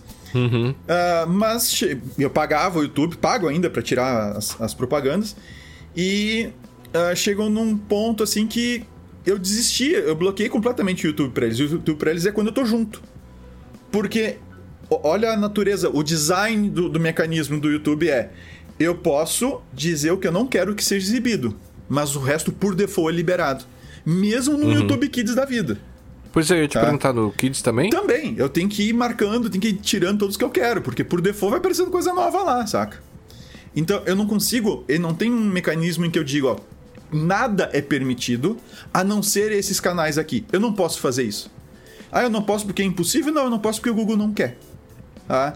Ah, Eu dou outro exemplo, o WhatsApp da Meta. Ah, o WhatsApp, tem criança que usa o WhatsApp, tá? Claro que, que eu vou falar que atinge o- todo mundo que usa o WhatsApp, mas agora imagina a questão, pensem no cenário criança, tá? Que usando o WhatsApp. O WhatsApp tem os grupos. E aí, poxa, volta e meia tu, pimba, tu é adicionado num grupo, alguém te adiciona num grupo. Ah, mas tem um controle. Aí tu vai lá nas configurações de privacidade, de privacidade do WhatsApp. Aí lá tu pode dizer assim, quem pode te adicionar em grupo. Quais são as opções? É todos, ou seja, quem é teu contato e quem não é teu contato, não importa, pode te adicionar num grupo de WhatsApp. Somente os contatos, então todo mundo que tá nos teus contatos pode jogar no grupo que quiser. Ou, somente, ou contatos exceto. O que, que é o contatos exceto? Tem que entrar, tem que entrar lá e marcar todos os contatos que tu não quer deixar que te adicione num grupo de WhatsApp. Sendo que tu, quando tu é adicionado no grupo de WhatsApp, o teu nome e teu telefone são expostos no grupo, para quem tá no grupo junto. Aí tu sabe se lá quem tá naquele grupo. Cadê a opção ninguém? Por que que, assim, e, e quando tu experimentem fazer isso, procure a opção lá no WhatsApp. Quando você vai marcar os contatos que não podem te adicionar num grupo sem a tua permissão, tá? quando tu marca, leva uns 2, 3 segundos até ele te liberar para marcar o próximo. Então Sim, se tem um monte de coloca contato, artificialmente meu ali amigo, um- aham. meu amigo, tu vai morrer marcando aquilo. Então, cadê a opção ninguém na privacidade? Não tem. Então, assim, por design, os caras estão fazendo umas porcaria que expõem as pessoas, expõem os dados das pessoas e expõem sim criança a esses abusadores sexuais e tudo mais, né? Es- Exploradores sexuais. E, e- e- cara, é muito sério. E aí tem no início da audiência, quem não, quiser assistir toda, tá? É, demora pra cacete, mas acelera lá. Inclusive, vou botar o link, o link deles, da- do próprio Senado lá. ah, só deixa tu assistir em uma Da vez e comissão meia. do Senado, né? É, em uma vez e meia ou em duas vezes, não tem intermediário ali. Ah, e aí eu, eu vou botar o link também da Associated Press, do canal deles no YouTube, que eles botaram a audiência inteira também. E ali no YouTube tem os controles melhores. Tá? Tá. Ah, mas assim, logo no início, eles colocam ah, os testemunhos de algumas parentes de vítimas e de vítimas tá, de exploração sexual na internet. E uma delas chama bem atenção, tá? Uma delas, ela, ela sofreu isso quando ela era criança. E os abusadores, anos depois, foram capazes de localizar ela na internet de novo. Uhum. Então, assim, aí eles chamam atenção para a questão do. Aí, a gente já falou também aqui. É claro que essas empresas têm responsabilidade, tá? Sem dúvida nenhuma. Mas os pais que ficam fotografando as crianças de, de biquíni, nuas, ou. ou sabe? Não só isso, a superexposição Não, das eu- crianças pelos próprios pais. Ex- Não, né? mas eu tô dizendo, os pais fazem isso. E estão botando na internet e depois esse conteúdo vai parar em site usado pra exploração sexual infantil. E sem falar agora que é IA, né? Que IA que tá vindo, né? Tá recém chegando, né? Uhum. Então, assim, também tem responsabilidade. Então, não dá pra te ficar largando o celular na mão de criança, pra elas ficarem no quarto quietas usando o celular, ou ficarem na mesa do restaurante usando o celular. É, é, é, é complexo isso. Então, sim, a gente É, precisa. a gente. Oi. Uh, Termina, desculpa. Não, assim, sim, a gente precisa de algum tipo de, de regulação, a gente precisa de responsabilização dessas empresas pelo que, pelo que acontece, tá? E assim, é. Já, já passou o tempo tá? de, de ter isso. Tem que ter. Tá? E tem que ter uma visão, tem- elas têm que ser forçadas a nos seus ah, projetos, assim, por projeto, né? Por, por, por default. Né? Security by default. É, auxiliar, o privacy by default, né? A- auxiliar a, a fazer esses controles. Então, o WhatsApp tem que ter o ninguém lá. Tá? O uhum. YouTube tem que ter nada é permitido a não ser isso aqui. Tá? E assim como uhum. as ferramentas de. A, a, as plataformas de streaming. Tá? Netflix, HBO, não sei o que, né? Discovery, tem controle de idade lá. Já é, já é alguma coisa, já ajuda, é. né? E tu ainda pode, no caso do Netflix, tu ainda pode re remover alguns títulos que tu não quer que sejam, sejam assistidos. Mas. É um ecossistema, na é, real, mas né? Por que não ah, dá a opção de eu dizer assim, não pode nada não ser esses aqui? Ou que a criança é. pode ver que existe, aí ela assim, pai, posso assistir esse aqui? Ah, esse tu pode, eu vou lá e libero. Por que não? Uhum. Né? De, deixa, deixa eu só colocar, até para contextualizar, né? O, o, o, contexto dessa, dessa audiência é no sentido de que essas empresas sabem dos danos que elas estão provocando para as crianças. Não é uma questão que elas não sabem e agora souberam e vão aplicar. Uhum. Não, medidas. Sabem, Elas sabem, sabem, dos danos. Sabem. Como nós já falamos aqui, o próprio Facebook sabe dos danos que o próprio Instagram. Né? O Instagram até, né? Vamos lá. Hoje, TikTok, o próprio TikTok, né? E o Quai, como a gente tem visto, né? Não, não é menos importante, a própria NPD, na nota técnica 6 de 2023, da Coordenação Geral de Fiscalização, né? Indicou que o TikTok não realizou controles suficientemente é, é, eficazes para evitar a entrada de menores de 13 anos naquela rede. Uhum. É. E, eu, e eu te digo, com as coisas que eu vi no Quai, uma criança que entrasse ali e fosse uh, utilizar, eu acho que o conteúdo seria bem inadequado. Né? Uhum. E aí, como eu disse, é uma questão de ecossistema, né? Você vai ter que verificar ainda e ter que permitir, talvez um dos caminhos seja a, a, os próprios as, as, próprios sistemas operacionais, né? Ou seja, a gente precisa investir mais em controle parental também. Mas não é, não, não é só isso, né? O controle parental no sistema operacional do celular não é o suficiente, né? Porque muitas vezes a própria pessoa entrega o celular para a criança para que ela realize isso, né? Então você tem, é, é, você tem, são várias camadas na verdade o problema, né? A, pró a própria questão de como esses canais infantis lidam com a publicidade velada ou subliminar é, e como certas práticas que são colocadas ali como se fossem normais, né? A criança que tem 10 daquelas baby alives ou né, uhum. né, bonecas caríssimas, né? E você naturaliza certas práticas, né? Que ficam insistentemente, porque a criança ainda tem aquela questão de ver não só criança, nós também, né? Mas assim, aquele comportamento repetitivo de você ver o mesmo vídeo diversas uhum. vezes e ver aquele canal, né? E o, até mesmo o trabalho desses influenciadores, é, são muitas camadas de discussão aí. Sim. Uh, nós tivemos aí duas sanções aplicadas, né? Levando em consideração que o regime de sanções aplicadas pela NPD para órgãos públicos é um pouco diferenciado, né? não pode estabelecer multa conforme o artigo 52, parágrafo 3 é, é, lá da, da LGPD, né? Então é, fica pouco, digamos assim, o que pode. Pouco não, né? Ela pode, por exemplo, ordenar a, a a, a cessação de uma atividade de tratamento, né? Conforme o artigo 52, deixa eu até pegar aqui. É, artigo 52, Vinícius. Estava aberto, mas eu fechei. Eles podem advertência, multa simples, multa diária, publicização da infração, bloqueio dos dados e eliminação dos dados. Né? Então, a multa simples e a multa diária eles não poderiam aplicar para órgãos públicos. Então, sobra é, é, é essas outras, né? É, é, essas outras sanções, no caso aqui, a advertência. Então, esse caso aqui da Secretaria de Educação é bastante interessante, tem várias coisas. Aqui eu vou dar uma resumida bem rápida, uhum. né? Mas basicamente eles criaram um formulário lá no Google Docs que permitia, de forma inadvertida, que os dados dos resultados do, do, do, das respostas ao formulário fossem lidas por outras pessoas. Entre outras coisas, porque daí eles começaram a exigir da Secretaria de Educação que foi meio leniente, assim, de. É, deixou de, inclusive, de cumprir as recomendações que eles é, haviam pedido para que, que a NPD havia solicitado, né?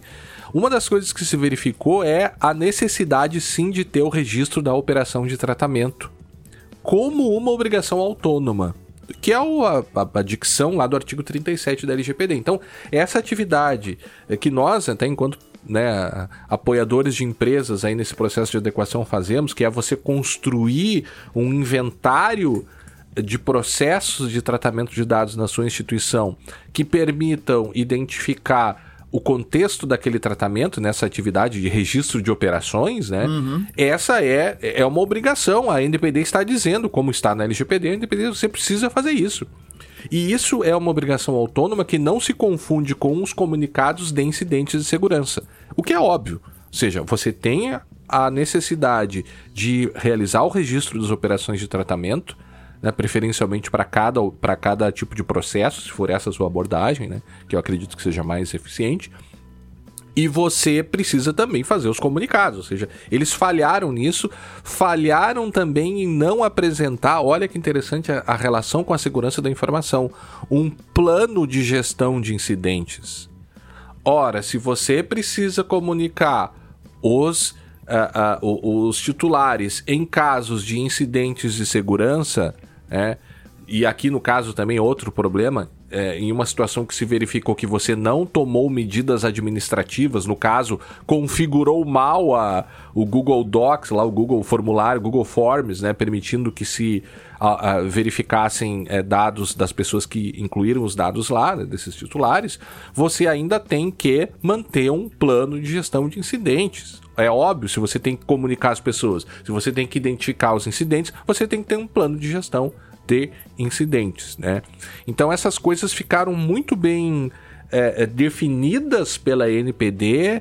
É, vai ficar. Eu, eu vou colocar o link da decisão, Vinícius. É uma decisão gigantesca. O, o, documento gigantesco, mas, mas aí dá para separar só a parte da decisão, né? É, para deixar bem claro isso. Olha, você precisa manter esses registros de operações de tratamento, precisa ter um plano de gestão de incidentes adequado, precisa realizar, é, é, quando solicitado, né, os, as a, o, verificações de risco, no caso, né, os relatórios de impacto né, de proteção de dados para os processos envolvidos, né, e, e, e principalmente estar preparado para caso você é, passe por um processo né, é, é, da NPD administrativo, você consiga responder a esses a esses essas demandas, né? Então, basicamente é isso. A NPD então aplica essa sanção à Secretaria de Educação e também, uma, em um outro caso, para o INSS. E aí, esse sim, Vinícius, nós temos é, o, ali no nosso blog, né? Vai ficar também lá o link para o despacho decisório, mas basicamente também houve é, uma exposição de dados e nesse caso aqui o, a sanção foi a publicização, ou seja, comunicar adequadamente né, no site e também no aplicativo meu, meu, INSS, meu INSS, informando sobre o incidente e sobre as ações tomadas, né? Então nós estamos vendo coisas acontecendo, claro, nesses dois casos, a Secretaria de Educação e o INSS, com a limitação da imposição é, é, de multas, mas fosse é, e fossem essas, essas instituições de natureza privada, certamente pela própria decisão, conforme nós, nós conseguimos ver lá, se vocês quiserem ler depois vocês também verão isso, certamente seriam aplicadas multas. Certamente, né? porque são, são infrações muito graves aqui. No caso da Secretaria de Educação, envolvia até dados sensíveis. Né? Então, nesse caso aí, teríamos multa. Fico alerta aí também para as instituições que estão se adequando, ou pior, que ainda não se adequaram, né? ou sequer estão pensando em fazê-lo. Posso falar do certo? Posso falar do Tokto? Do quê? Tokto. O que, que é Tokto? é o tipo de vulnerabilidade que atingiu aí o, o Banco do Brasil, cara, alguns dias ah. atrás. Ah, manda lá. Ah, vamos lá, vamos lá, vamos lá. Essa aqui vai ser a minha última, tá? Uhum. Eu acho que essa aqui é a minha última, não tem mais nenhuma aqui. Deixa eu ver se eu tinha mais alguma que eu tinha tra... preparado pro pessoal, mas eu acho que não. Eu acho que era essa aí só. É, só isso aí, só isso aí. Uh, o que, que aconteceu, Mr. Guilherme, há uns, há uns dias atrás? Então, o, o...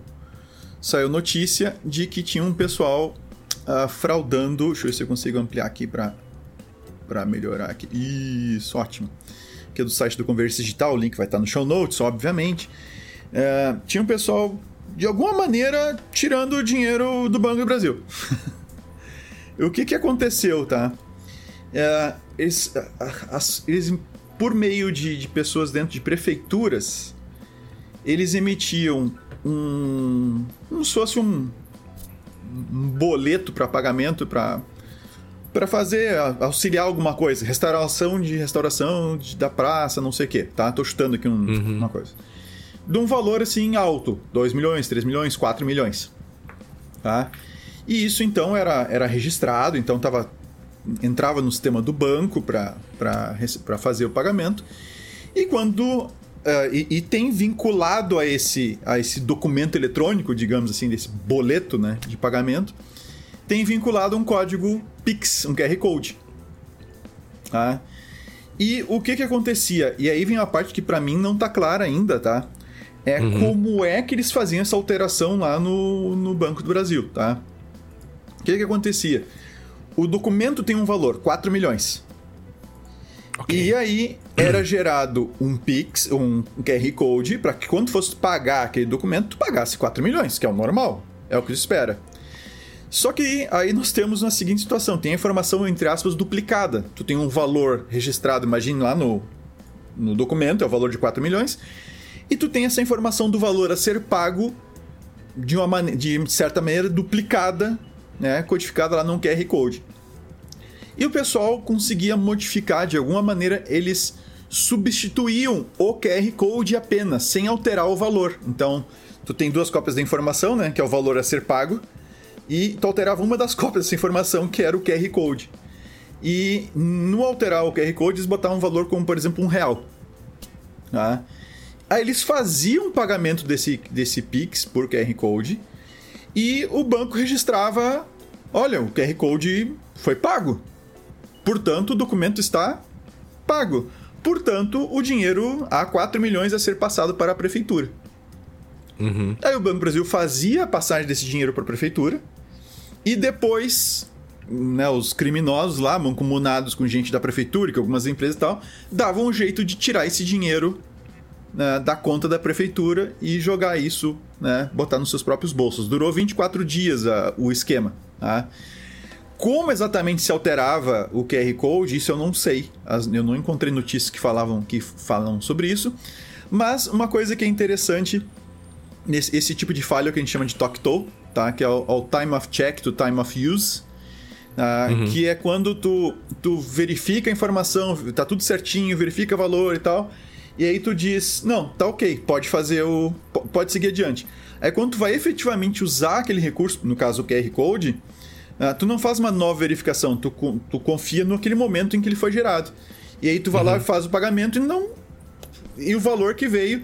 Inclusive, o, o exemplo clássico que tu, que tu, encontra de time of check to time of use em, em, no, no livro, inclusive do.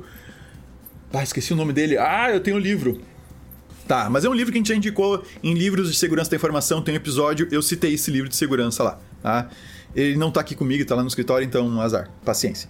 Mas o exemplo que ele dá é justamente esse. Tu chega para fazer uma, uma compra no, num balcão em dinheiro, Aí tu chega pro atendente e de pergunta: ah, quanto custa aquela térmica? Ele te diz: custa 100 reais. E assim, então tá bom, eu quero a térmica. Aí ele pega a térmica e tu larga o dinheiro no balcão. Só que não larga 100 reais, tu larga 50 reais no balcão. Tá? E ele simplesmente não verifica. Então ele te diz o, o valor no momento de conversar ali e tal, mas na hora de receber ele não faz a checagem. Isso, isso tem várias outras situações em que, em que esse problema acontece. E aí os caras conseguiram tirar 21 milhões desse jeito do Banco do Brasil. Tá? A notícia do Converte Digital não cita o Banco do Brasil, tá, gente? Mas a gente não tá dando nenhum furo aqui, porque outros sites de notícias desde o início já apontaram que era com o Banco do Brasil. Tá? Aqui eles só falam instituição financeira, se eu não estou enganado. Tá? E é de um, para um grande banco eles chamam. Aqui, ó. Tá? de um grande banco do país. Mas todo mundo sabe, tem vários sites de notícias que foi o Banco Brasil, então não é nenhum furo que a gente está dando aqui. Uhum. Então é isso, é, é, mais um tipo de vulnerabilidade que a gente encontra, muito embora, repito, eu não tenho detalhes da exploração, assim, de exatamente o que aconteceu. Se alguém tiver e nos passar, quem sabe dê conteúdo aí pra gente fazer um episódio falando, né, mais detalhadamente sobre o caso. Mas por enquanto é, é isso que a gente tem. E chama atenção, né? Chama atenção. esse tipo de falha, assim, é, é, é algo bem, bem interessante, assim, para um atacante é muito interessante. Certo. Tens mais alguma? É, tenho, tenho sim, que tá. é a tá. nova lei sobre cyberbullying. É, nós temos... Aqui... É, é isso aí. Ah, é lei 14.811 de isso. 2024. É 12 de é. janeiro de 2024, é isso aí. É, poxa, naquela linha a gente estava falando, né, sobre como nós reagimos e tal. O, o cyber é, é, é, é, engraçado, né? O cyberbullying a gente já tratou mais sobre isso, né? Meio que às vezes a gente fecha os olhos para algumas coisas. Hoje as pessoas só querem falar de inteligência artificial, né? Mas nós ainda temos é, coisas acontecendo no, no cenário legislativo sobre isso, então eles trazem aqui, eu tô com a lei aberta, mas basicamente a criação de uma política nacional de prevenção e combate ao abuso e exploração sexual da criança e do adolescente, mas também há algumas alterações acerca do é, é, de crimes, né?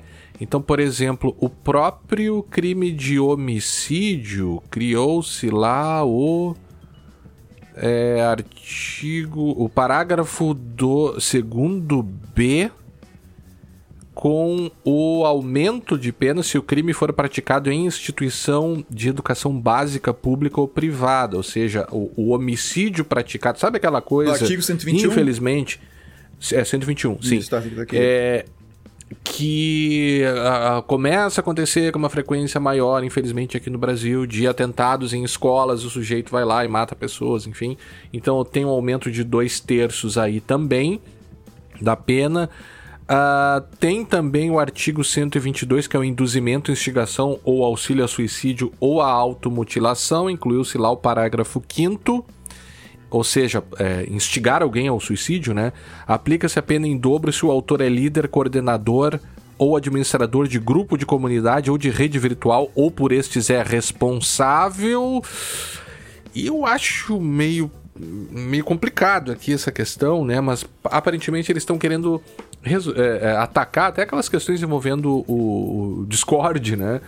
É, que passa a ser também é, alvo aí de atenção é, é, em face de certos grupos se reunirem em comunidades muito é, é, prejudiciais aí pelo, por meio dessa via, né? Lembrando que o, o, o, Discord é muito mais do que isso. Nós, inclusive, usamos o Discord para fazer a gravação pela qualidade de áudio e vídeo dele, né? uhum. né? É, depois nós temos aqui né, o 146A, que é intimidação sistemática ou, ou bullying, né, intimidar sistematicamente, individualmente ou em grupo e intimidação sistemática virtual, que é aí o 146A. Intimidar sistematicamente, individualmente ou em grupo, mediante violência física ou psicológica, uma ou mais pessoas de modo intencional e repetitivo, sem motivação evidente, por meio de atos de intimidação, de humilhação, de discriminação. É, que esse é o bullying, depois tem o cyberbullying, que daí esse tem pena de 2 a 4 anos. Essa é uma questão que a gente deve voltar a falar aqui, é, porque eu creio que esses, esses tipos penais aqui eles estão meio mal elaborados. Eu conversava com uma professora de Direito Penal e de Processo Penal, amiga minha, minha colega lá no Sezuca. Inclusive eu quero trazer ela aqui, Vinícius, hum.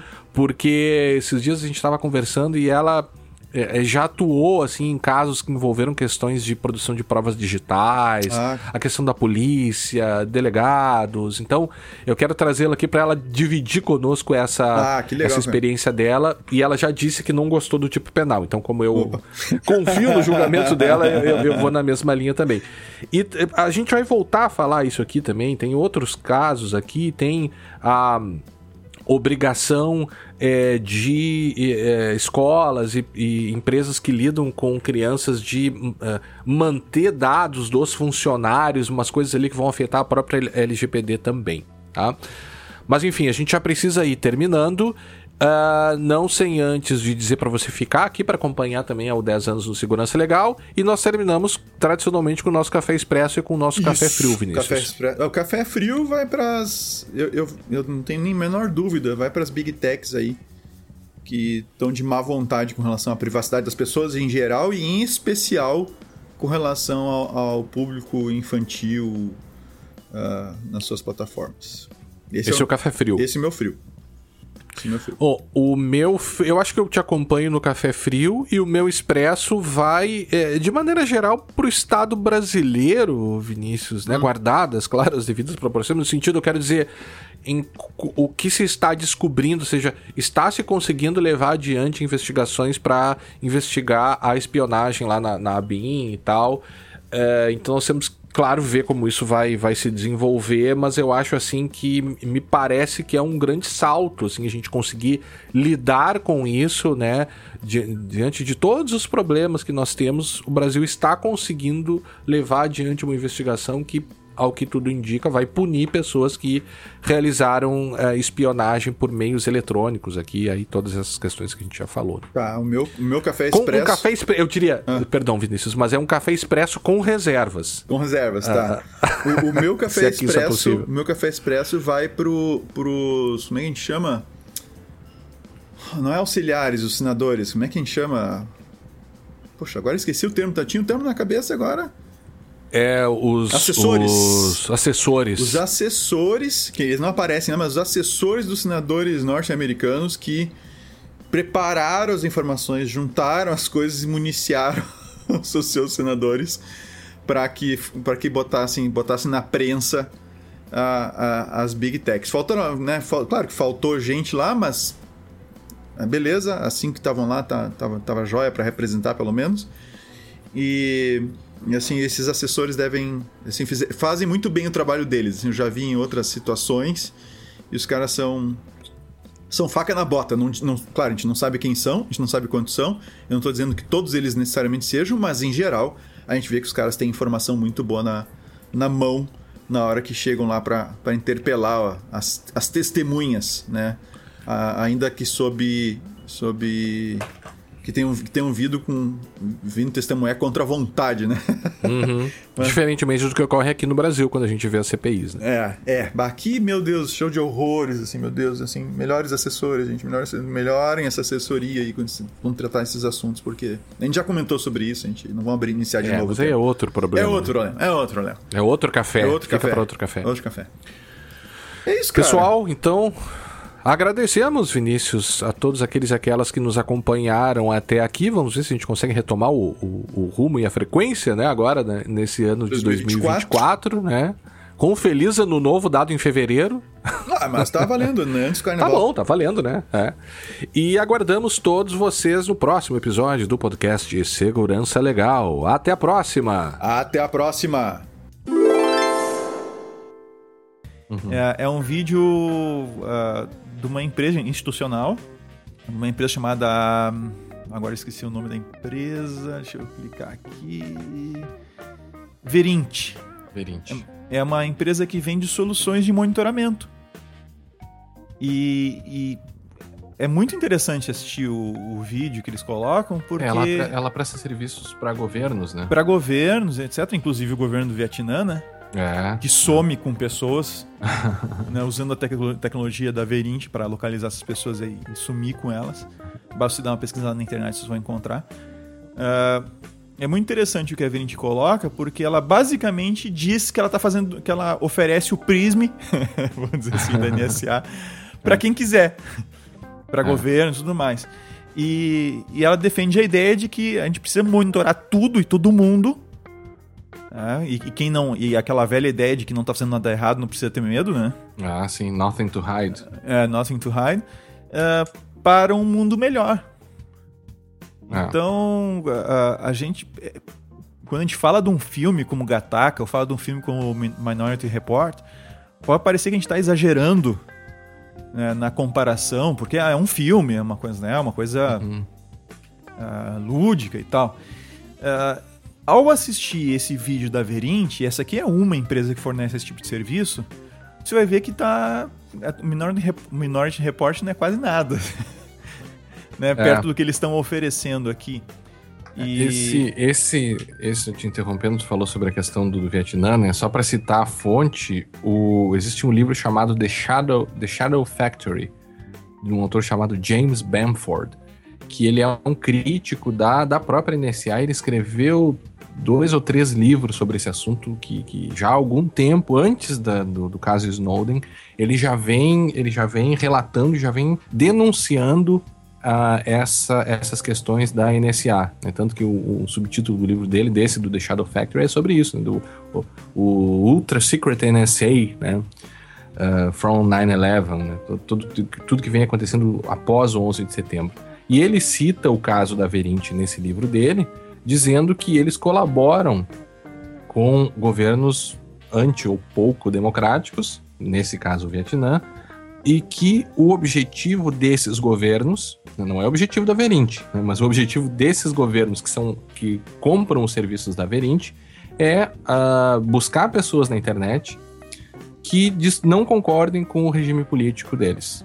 Então é uma perseguição de pessoas promovidas pelo governo, não pela Verint, né, mas com os, os o, os meios técnicos oferecidos pela Verint para perseguição política de pessoas. É, o, o que a Verint coloca, que ela tenta colocar de maneira isenta, é para que, que vai ser utilizado. Mas o, que ela, mas o que ela coloca na sua propaganda, inclusive no, no vídeo que vocês vão poder assistir olhando no show notes ou procurando no nosso Twitter, uh, é sim uma tecnologia de violação sistemática da, da privacidade, não só de quem está fazendo coisas erradas, mas de todo mundo. Claro. Até porque não é um Todas consenso, as pessoas. É, é, difícil chegar a um consenso mundial sobre a ilicitude da violação da privacidade, é. da intimidade. Né? A gente tem, por exemplo, praticamente todos os países do mundo, matar alguém quase que sempre vai levar a pessoa, é, implica num, num ilícito penal, né? Ou uhum. num ilícito. Né? Claro que tem lá as suas situações de exceções, mas via de regra o mundo todo tá, tá orbitando em torno disso, desde lá os Dez Mandamentos.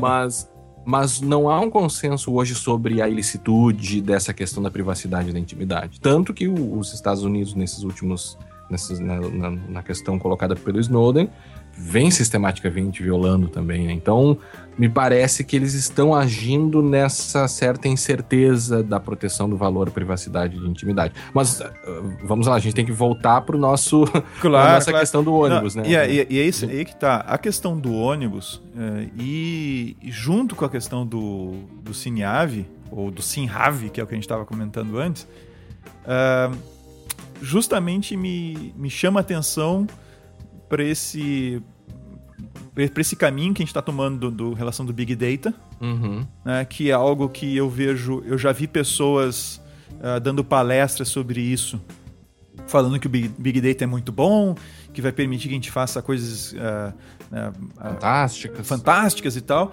e sem se aprofundar muito e, e claramente sem saber do que está falando. E, então tem muita gente propagandeando isso como, como uma grande, né, é o futuro, agora é o Big Data, né? E, e o que a gente vê é o Big Data sendo uma coleção massiva de dados, SimRave, Cineave, leitor, uh, reconhecimento, reconhecimento, facial em ônibus e, e, daqui a pouco em agência bancária. Por que não em agência bancária se a gente tem tá no ônibus? Claro, né? claro. É. Tudo em nome da segurança, né? Tudo em nome da segurança. O, va o é. valor segurança está sendo utilizado de forma desmedida para violar outros direitos. Exatamente. E, Aí, veja, assim, só, só, te interrompendo, é. a, a, proteção da segurança antes de acontecer o problema. No caso do ônibus, todas as pessoas são tratadas como potenciais suspeitos. Antes Sim. que elas façam qualquer coisa. Independente de ela estar certa ou estar correta, ou não importa. Tu, tu trata todo mundo como suspeito, fotografa todo mundo, é, é, quase. Bom, a gente já falou isso mais várias vezes aqui, né? Mas historicamente, essas medidas de identificação foram realizadas, por exemplo, pelo regime nazista, de identificação e de marcação das pessoas. Então parece que as pessoas esquecem da história. Eu te interrompi, Vinícius, desculpe. Não! então, é, Mas tu disse, algo, é. tu disse algo muito pertinente, já se interrompi para dizer uma bobagem. Assim. não, mas siga, siga. então, assim, aqueles que nos ouvem, entre aqueles que nos ouvem, devem, devem ter aqueles que acreditam no seguinte: não, é, eu prefiro que haja esse monitoramento, eu acredito em câmeras em todos os locais públicos. Uh, reconhecimento facial tinha que ter em tudo que era aeroporto, em tudo que é, que é local público. Né? E a pessoa saiu na rua, não tem por que ela não ser monitorada, digamos assim. Ela não, ela não tem privacidade nenhuma na rua, entre aspas, né? Uhum. E, e monitoramento, monitorar os veículos é muito bom, e etc., porque isso vai trazer uma maior segurança para a sociedade, né? a criminalidade é muito alta, blá, blá, blá, blá, blá, blá. É, se você defende essas ideias, eu não estou querendo dizer que você está errado, na minha opinião, isso é, mas isso é muito importante que se diga, né? É a minha opinião, né? não é a verdade das coisas. É, eu acho que você está errado. E, mas independente disso, uh, você deve procurar se informar mais a respeito né, de, do que, que é a privacidade, se informar mais a respeito do que, que já aconteceu uh, em estados em que, que esse monitoramento uh, era, era feito. Né, até no aquele filme que a gente já citou também, A Vida dos Outros, é um, é um filme bem interessante. Ah, sim. Esse é, é Que, exatamente, que é, que é um filme muito bom nesse sentido. Tem os, os livros do, do Daniel Solov, é, acho, que ah, tá em, acho que a gente indicou esses livros lá no podcast sobre. no episódio sobre os livros, área de segurança. Uh, que falam sobre privacidade, que discute esses argumentos, como por exemplo, eu não tenho. Se eu não tenho nada para esconder, por que eu tenho medo? Ou por que eu não quero, que ser, não quero ser monitorado? Então é, é importante que se aprofunde, que, que, todo mundo, independente da forma como pensa, se aprofunde nesse, nessa discussão. Porque a pior coisa que tem é nós termos uma, uma população né, que é desinformada a esse respeito, e é justamente o nosso caso. Eu não, creio que isso seja exclusivo do Brasil. Não, não me parece. É, mas pior ainda são as pessoas da área serem desinformadas a respeito desse assunto. E é, né, os especialistas, as pessoas com, com, com, que tiveram alguma formação, algum bacharelado, mestrado, doutorado, nesta área porque uhum. as pessoas representam a área. Então, se, se essas pessoas estão desinformadas a esse respeito, então o resto da população está tá perdida. É. Então, nesse sentido que, que, eu, que eu convoco aqui a, a, todos, seja qual for a, a, a, sua opinião a respeito do assunto, a se aprofundar nessa discussão. É. Para quando a gente. Para quando houver uma roda de amigos, uma palestra, Uh, um encontro em sala de aula, uma discussão com um cliente. Um almoço de família. Um, um almoço de família. Por que não, né? Por que não? É. Uh, Para que se, se fale uh, de uma maneira equilibrada e com argumentos, não com, apenas com opiniões, mas com argumentos a respeito desses assuntos. É, é. O, o, assunto é muito palpitante, enfim. Ah, até porque, é, senão, viu, né? Só pra. Eu, eu, te juro que eu, que eu paro de falar agora sobre isso. vai, vai. O, até porque, se, se, a gente continuar no ritmo que, que tá, em que, em que o, a tecnologia se. O uso da tecnologia se justifica pela, pela própria tecnologia, pelo simples fato Sim, de estar tá usando. Fim em si mesma, né? É, a tecnologia pela tecnologia. Se a gente continuar nesse ritmo, Uh, e aí eu já fui chamado de Bin Laden por, por, por, uhum. por falar nesses termos. Vai acontecer uh, em pouquíssimo tempo aqui dentro do Brasil o que aconteceu no, no filme Os Outros, que, é, que, que, que aconteceu na Alemanha, uhum. na, na, vida dos outros. E, e, vai acontecer, ou seja, nós vamos ter aqui Prisme, nós vamos ter os nossos Prismes tupi, tupiniquins aqui, vamos ter o, né, a, a, nossa a BIM, que seria a uhum. NSA da brincadeira. Na verdade seria a CIA, mas tudo bem. Uhum. Uh, a gente vai ter essas coisas funcionando aqui dentro, a gente vai ter Big Data, a gente vai ter uh, monitoramento de cidadãos e tudo mais. E o pior, uh, e aí é para mim é o apocalipse da privacidade, né? Uhum. Uh, a população vai estar tá contente com isso desde que ela possa continuar comprando as coisas como ah. carros, casas e eletrodomésticos, imóveis o... e coisas do gênero eu me lembro de uma frase, agora não vou, não vou lembrar de quem é a frase, mas uh, acho que é do Norberto Bob, se não me engano, não, não sei o certo. Ele diz que a, a, melhor ditadura ou o melhor regime totalitário que pode existir, do ponto de vista do ditador, é, é evidente, né? Ele não defende os regimes totalitários, mas ele, ele diz que, do ponto de vista do ditador, o melhor regime ditatorial ou totalitário é aquele em que as pessoas não percebem em que elas estão vivendo em um regime totalitário. Uhum. E me parece que, que cada vez mais é, a, a, o que tem acontecido conosco é que nós estamos entrando em uma série de ações eh, que envolvem a violação de, de, direitos fundamentais e as pessoas não se dão conta do perigo disso. Né? Exatamente. Nós não podemos resolver todos os problemas com tecnologias de monitoramento. Isso está é. errado, é incorreto, né? A gente não pode ficar classificando, registrando, seguindo as pessoas, monitorando no carro, monitorando no ônibus, monitorando em casa, pelo celular. Né? Eu até tinha separado aqui um texto, um artigo que se, o nome é Mídias Locativas e Vigilância. Sujeito inseguro, bolhas digitais, paredes virtuais e territórios informacionais, de um autor conhecido, chamado por André Lemos, né? Aí ele fala aqui em determinado momento: não esqueçamos que essas tecnologias têm origem militar. Toda mídia locativa, por seu caráter intrínseco, associado, associando mobilidade e localização, pode ser usada para monitorar movimentos, vigiar pessoas e controlar ações do dia a dia. O problema é quando isso é utilizado, e agora falo eu, não mais o autor, né? O problema é quando isso é utilizado como controle político, como acontece nos Estados Unidos em relação ao resto do mundo, como acontece no Vietnã em relação a essa empresa que a gente citou antes e como pode acontecer se isso for feito de forma desmedida. Nós temos que avaliar quais são os riscos. Se a adoção de uma tecnologia produz mais riscos do que benefícios, riscos esses para as pessoas, vamos ter que pisar no freio.